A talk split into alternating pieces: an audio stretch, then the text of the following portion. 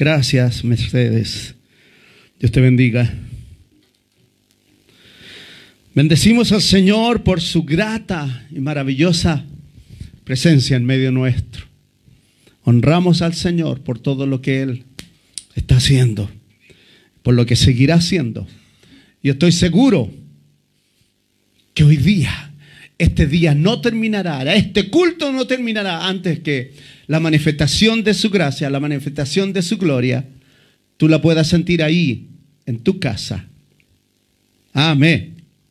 Yo quiero ir de inmediato a, la palabra del Señor en este día tan especial y voy a pedir que por favor abran sus Biblias, los que tienen alguna Biblia a mano, en el libro de Ezequiel. Ezequiel capítulo 43. Vamos a tener algunos, una lectura. Ezequiel 43, del versículo 1 al 5. Amén.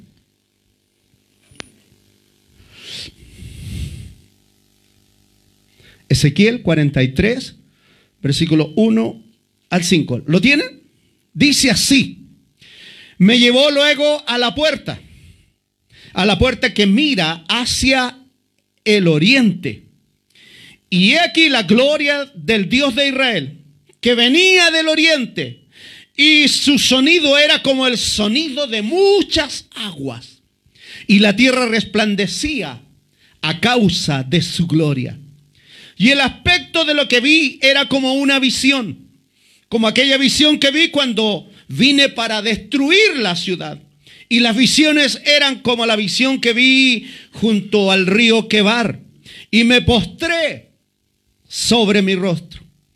Y la gloria de Jehová entró en la casa por la vía de la puerta que daba al oriente.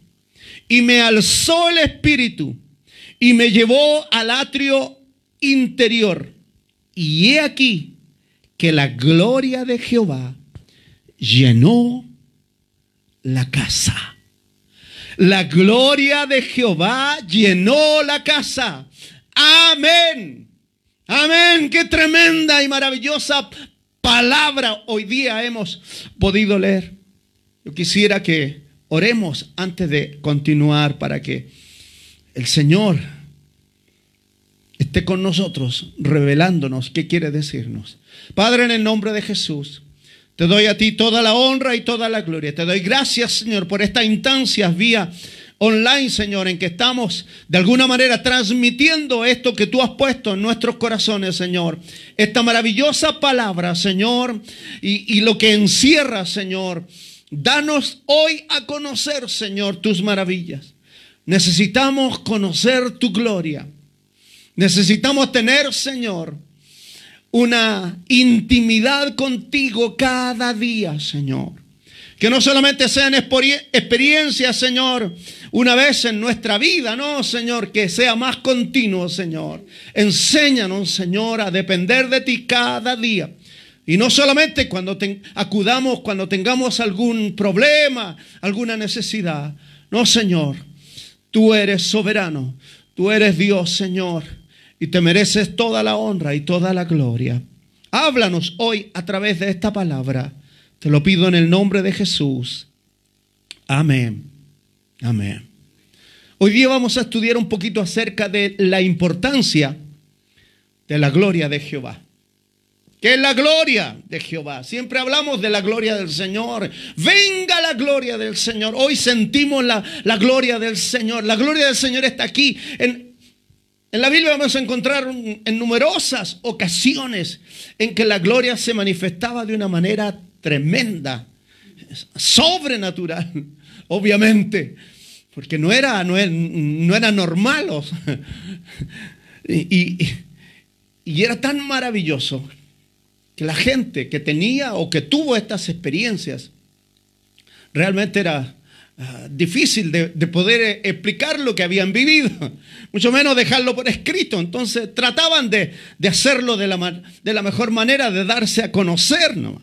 Pero ¿qué es la gloria? ¿Qué es para nosotros la gloria? No estoy hablando de, del nombre de, eh, de, de alguna persona, la gloria. No, no, no, no. Estoy hablando de la gloria de Dios. ¿Qué es la gloria de Dios? ¿Qué es? ¿Qué es para nosotros? Siempre utilizamos el concepto de gloria para decir, no, es que la gloria es, es, es, como la importancia que tiene. Un árbol eh, se dice que por el follaje, la gloria de un árbol es su follaje. ¿ah? O en, política se dice que cuando una, una nación, eh, la moral de una nación declina o es dudosa, se dice que ha perdido su gloria. Cuando la vida cristiana pierde su celo, el celo espiritual, entonces viene a ser una persona sin gloria. Israel, de acuerdo a estos versículos que acabamos de leer, había perdido su gloria. ¿Qué es perder la gloria?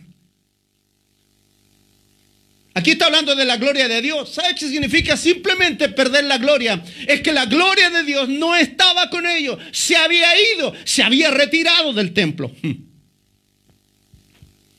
Perder la gloria es la peor pérdida que puede estar ligada con la eternidad.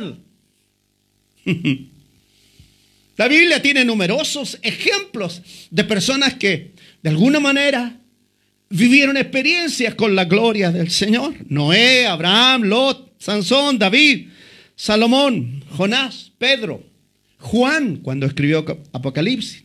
O sea, ellos vieron la manifestación de la gloria del Señor de una manera tremenda es nuestro relacionamiento con Dios. Es sentir su presencia. Es saber que eh, y tener la seguridad de que Él está ahí con nosotros. No simplemente porque nosotros decimos, no, es que Dios prometió estar conmigo, así que Él tiene que estar. No, no, no, no. Depende.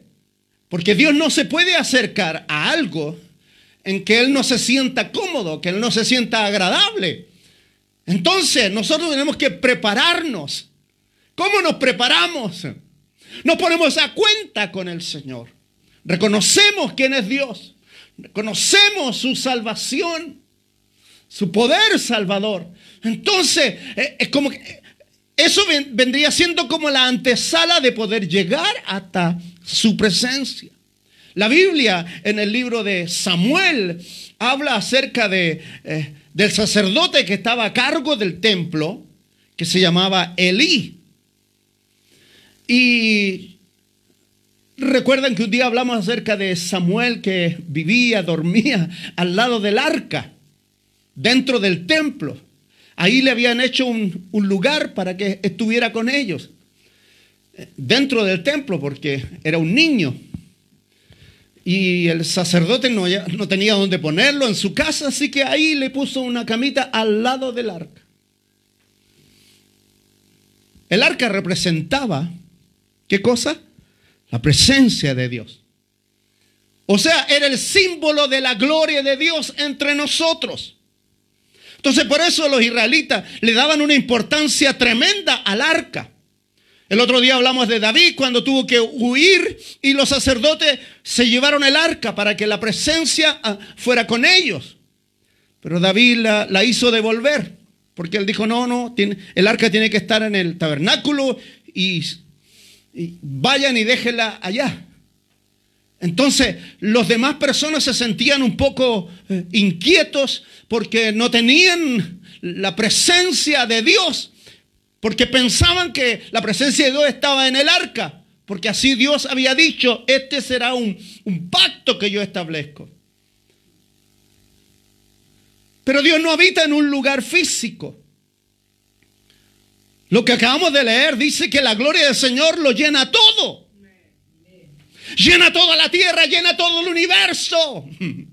Las billones y billones de estrellas, como cantábamos delante, están llenos de la gloria del Señor. ¿Por qué? Porque la gloria lo cubre. ¿Y qué es la gloria? Es la presencia manifiesta de Dios. En alguna oportunidad habla de la chequina de Dios. Esa es la gloria de Dios moviéndose. En alguna oportunidad entraba la esencia de Dios, la gloria de Dios. Y era tan fuerte que dice que entraba en el templo que los sacerdotes ni siquiera podían hacer sus, sus, sus trabajos que hacían allí. El ministerio que deberían ejercer no lo podían hacer a causa de la gloria de Dios. ¿Cómo se manifestaba? A veces como una nube que lo llenaba y llenaba y ellos no podían ver nada. es la gloria del Señor que irrumpe en nuestras vidas, que irrumpe en su casa, que puede irrumpir hoy en tu hogar también.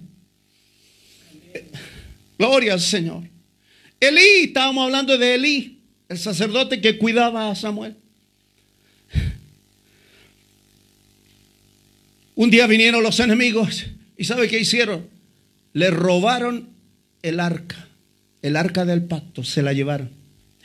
Él se asustó tanto que no, no, pudo soportarlo. No. Y estaba sentado, dice, en, un sillón especial, no sé dónde, eh, y que se cayó hacia atrás con sillón y todo. Y se pegó en la cabeza y se desnucó y se mató. Murió el profeta. Por el susto, porque no poder soportar que se estaban robando el arca, se estaban robando la presencia, la gloria de Dios. La Biblia dice que este Elí tenía dos hijos. Uno de ellos se llamaba Finés. Y Finés tenía una esposa y la esposa estaba embarazada. Y cuando se produjo todo este tumulto, la mujer con el susto empezó a gritar, no puede ser, no puede ser. Y con el susto ella tuvo a su bebé. Lamentablemente la mujer dice que no pudo soportar el parto y muere. Muere en el parto. Y lo último que proclama dice, la gloria de Jehová se ha ido.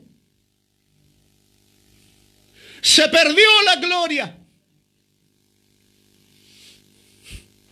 Y a su hijo, los demás que estaban allí, le pusieron por nombre Icabod. ¿Qué significa Icabod? Icabod significa la gloria perdida. Para recordar el momento, tal vez. Porque era tan importante para ellos lo que representaba el arca.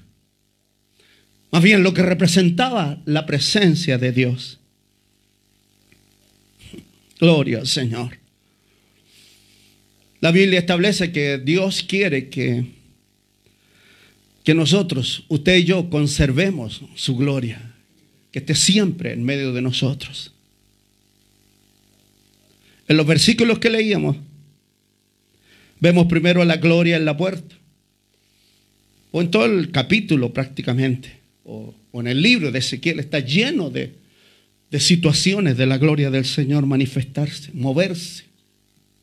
Desde el capítulo 1, cuando se mueve el Señor y le da visiones a Ezequiel de una manera extraordinaria. Capítulo 8, 4 dice, vemos la gloria eh, que, se, que se para en la puerta del templo. Luego está en el umbral. Después dice que entra y, la gloria del Señor la vemos sobre los querubines. Finalmente también la gloria está sobre el monte. ¿Se acuerdan que la gloria del Señor se asentaba sobre los montes? En el monte Oré, en el monte Carmelo, cuando, donde estaba Elías. En muchas partes se manifestaba Pero si analizamos bien, fíjese, primero la gloria del Señor estaba en el templo. Yo lo dije rápidamente, pero fíjese, estaba dentro del templo, llenando todo el lugar. Pero después lo vemos en el umbral, como que la gloria de Dios se está retirando del templo, está saliendo. Y después del umbral, como que sale del templo y ahora la encontramos fuera La gloria del Señor no está en las cuatro paredes del templo que habían edificado. ¿Qué es lo que significa esto? Salomón trató de, de, explicarlo y dice, los cielos de los cielos no te pueden contener. ¿Cómo pues? ¿Cómo pues nosotros te pedimos que tú vengas a morar aquí en este templo? Puede ser muy bonito, puede ser para nosotros muy grande. Pero tu gloria no se puede contener. Aún así Dios estableció ese lugar como su morada. Y después lo vemos afuera, sobre los montes. ¿Cómo sobre los montes? Sí, sobre los cerros, sobre las montañas. ¿Qué pasó? ¿Por qué la gloria del Señor como que poco a poco empezó a, a irse?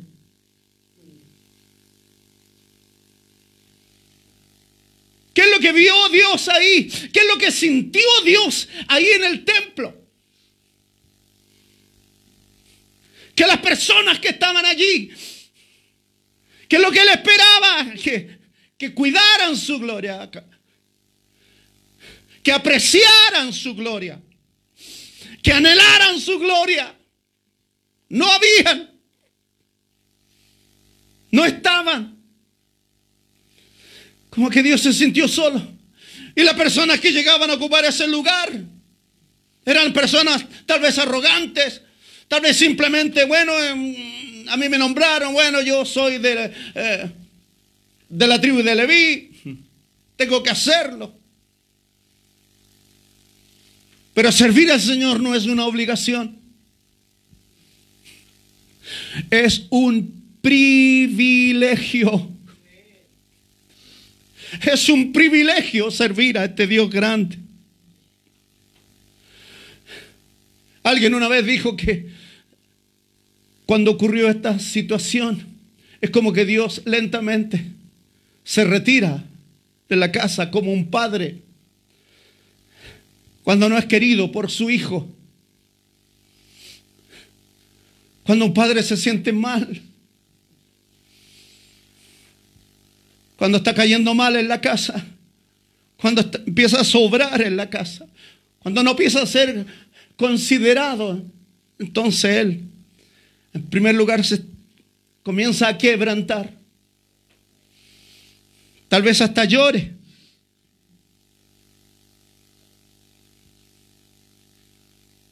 ¿Y qué hacer? Irse. Hasta que algún día haya un arrepentimiento y pueda recuperar lo perdido. ¿Y por qué nosotros, hermanos? ¿Por qué usted y yo corremos tal riesgo? Porque nos apartamos de Dios.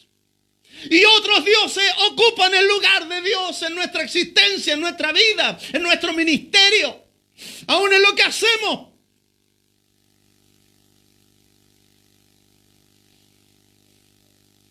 La Biblia establece que Dios no comparte su gloria con nadie. Entonces si llegan otros ahí a adquirir gloria y fama, ¿sabe lo que pasa? Dios se retira. Dios se va.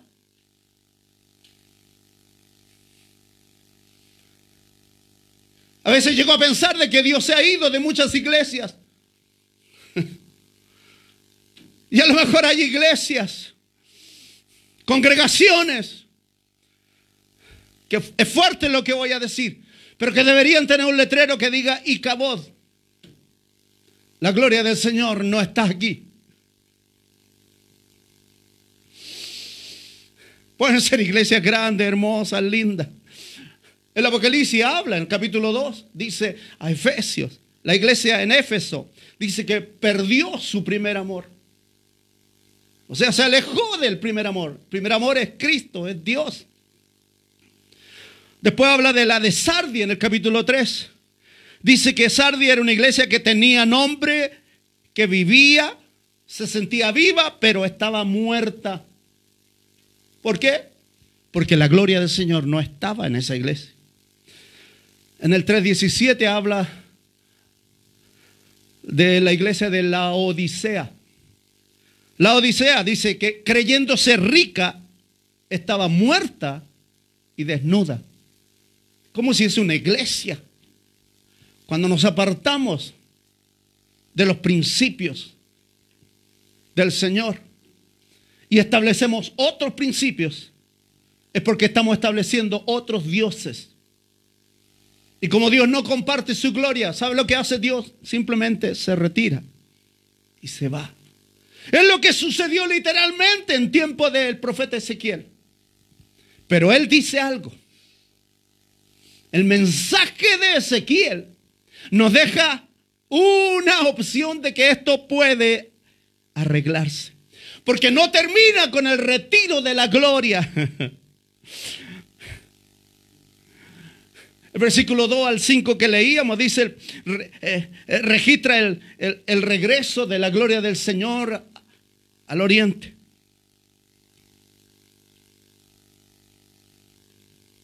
Él mira hacia el oriente y ve que por sobre los montes viene de vuelta la gloria del Señor. ¿Cómo viene de vuelta la tremenda gloria del Señor? Esto se cumple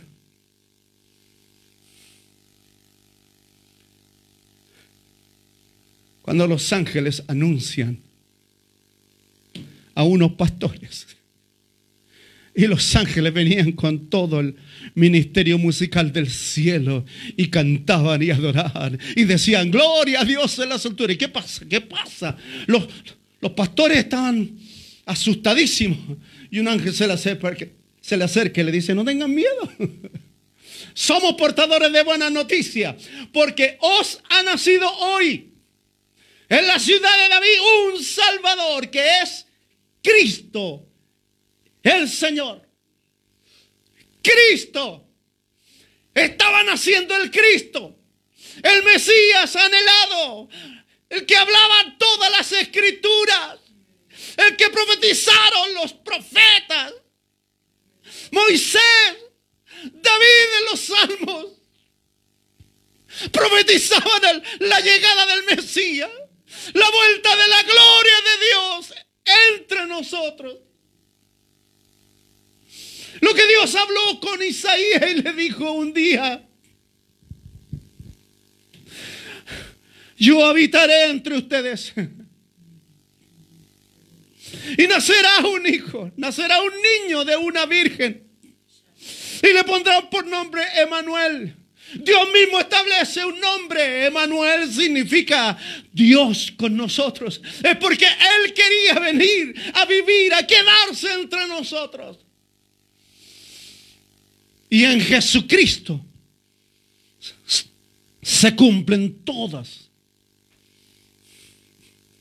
todas las profecías que, que del Mesías estaban escritas. Juan capítulo 1, 14 dice lo siguiente. Y aquel verbo, hablando de Jesús, fue hecho carne y habitó entre nosotros. Y vimos su gloria, gloria como del unigénito del Padre, lleno de gracia y de verdad. Jesús es la gloria de Dios Jesús muere. Pastor, a Jesús lo crucificaron y hasta ahí nomás llegó su ministerio. No, no, no, no. Aunque corporalmente él se fue, porque si bien es cierto, murió. Murió. Murió por nuestros pecados para darnos salvación. Pero al tercer día él resucitó. Se levantó de entre los muertos. Venció a la muerte. Y establece su iglesia. Y Él se va a los cielos, pero nos deja. Nos deja un consolador que Él se comprometió a estar todos los días con nosotros. Yo estaré con ustedes todos los días hasta el fin del mundo. El consolador se llama Espíritu Santo. Así que Él nos deja el Espíritu Santo y además nos deja la promesa de su regreso a la tierra. Voy pues a preparar lugar para vosotros. Porque donde yo esté, allá, en los confines de la galaxia, voy a preparar un lugar para que ustedes vengan a reinar conmigo. Gloria a Dios. ¿Sabe qué? A través del Espíritu Santo hoy podemos ser llenos, llenos de la gloria del Señor.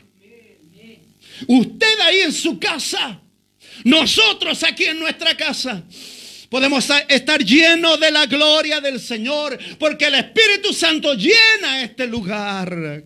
Gloria a Dios. La gloria del Señor es su presencia entre nosotros. Y lo que tenemos que hacer es mantener su presencia, mantener su gloria entre nosotros, en nuestras vidas, en nuestro corazón, que no se vaya, que no se vuelva a ir. Porque si la gloria se aparta, perdemos cobertura, perdemos su bendición y las promesas descritas para nosotros en la Biblia simplemente se transforman en cosas escritas palabras sin vida. Sí, qué bonito, pero yo, yo, sigo sufriendo. Dios es tu sanador, sí, pero yo sigo enfermo. No, pero Dios te puede cambiar. No, a mí no me va a cambiar nadie. ¿Por qué? Porque estamos acostumbrados. El enemigo nos engañó. Y nos dice que ya nada bueno puede suceder. Que después de esta vida no hay otra. Incluso nos dan alternativas, así que disfrute esta vida nomás. Pero no es así. La vida que Dios diseñó para nosotros es darnos vida eterna. La muerte de Cristo en la cruz significa que Él muere para darnos vida eterna. Así que tú y yo no moriremos. A lo mejor nuestro cuerpo físico puede morir, pero el Señor lo va a reemplazar. Aleluya. Y nos va a levantar, aleluya, gloriosos. Acepta a Jesucristo en tu vida. Si aceptas al Hijo, aceptas al Padre. Si desechas, escúcheme bien, si usted desecha al Hijo, usted está desechando al Padre. Usted desecha la gloria de Dios. Y la gloria se va. La gloria de Dios se aparta. Lo que necesitamos hoy día es que la gloria de Dios vuelva a nosotros. ¿Y cómo podemos hacer volver esta maravillosa gloria? Abriendo las puertas de nuestro corazón. Deja que la gloria del Señor entre a tu casa, a tu hogar, a tu familia, a tu vida. Pero ¿cómo? ¿Cómo? ¿Cómo puedo yo entrar a la presencia de Dios nuevamente? ¿Quién soy yo? No te preocupes. Jesús al morir en la cruz del Calvario, Él nos abrió el camino para volver al Padre, para poder volver a cobijarnos en los brazos del Padre. Para estar una vez más cobijados por su gloria. En Hebreos dice, entraré al santísimo lugar por la sangre derramada en la cruz. ¿Sabe? La muerte de Cristo en la cruz del Calvario estableció un camino para que usted y yo podamos entrar a la presencia del Señor. Y la gloria del Señor se manifiesta en nuestras vidas una vez más y nuestro corazón salte de alegría. ¿Quieres ver la gloria del Señor? ¿Quieres ver la gloria de Dios una vez más? Cree en el Señor Jesucristo y serás salvo tú y toda tu casa. Amén.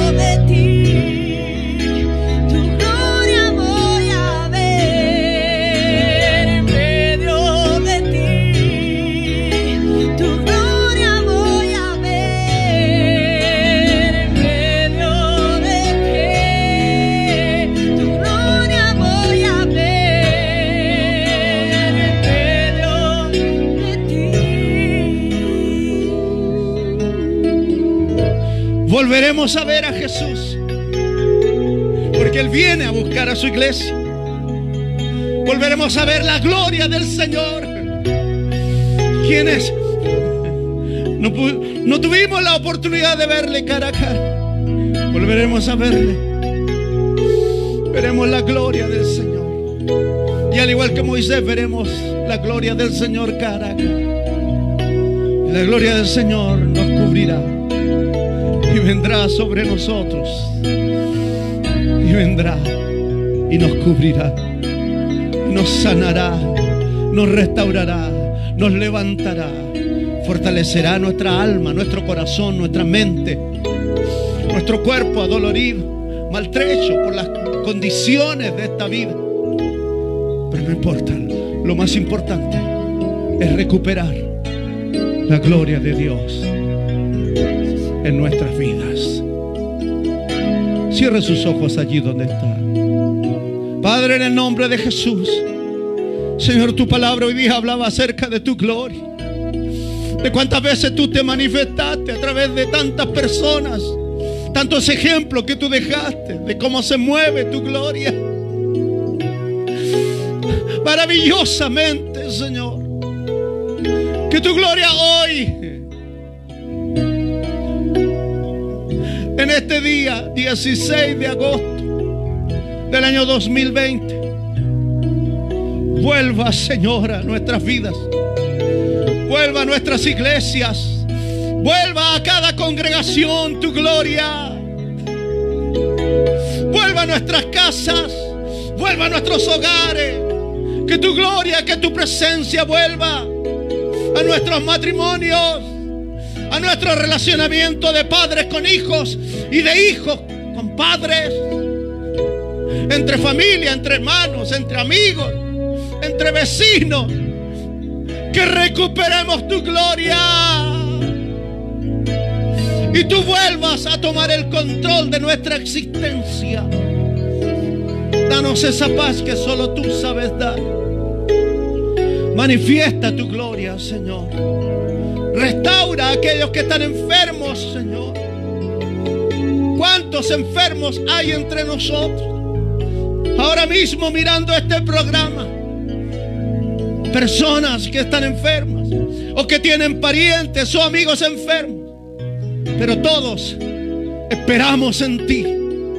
Solamente en ti, Señor. Porque solamente tú tienes el poder para levantarnos, para fortalecernos.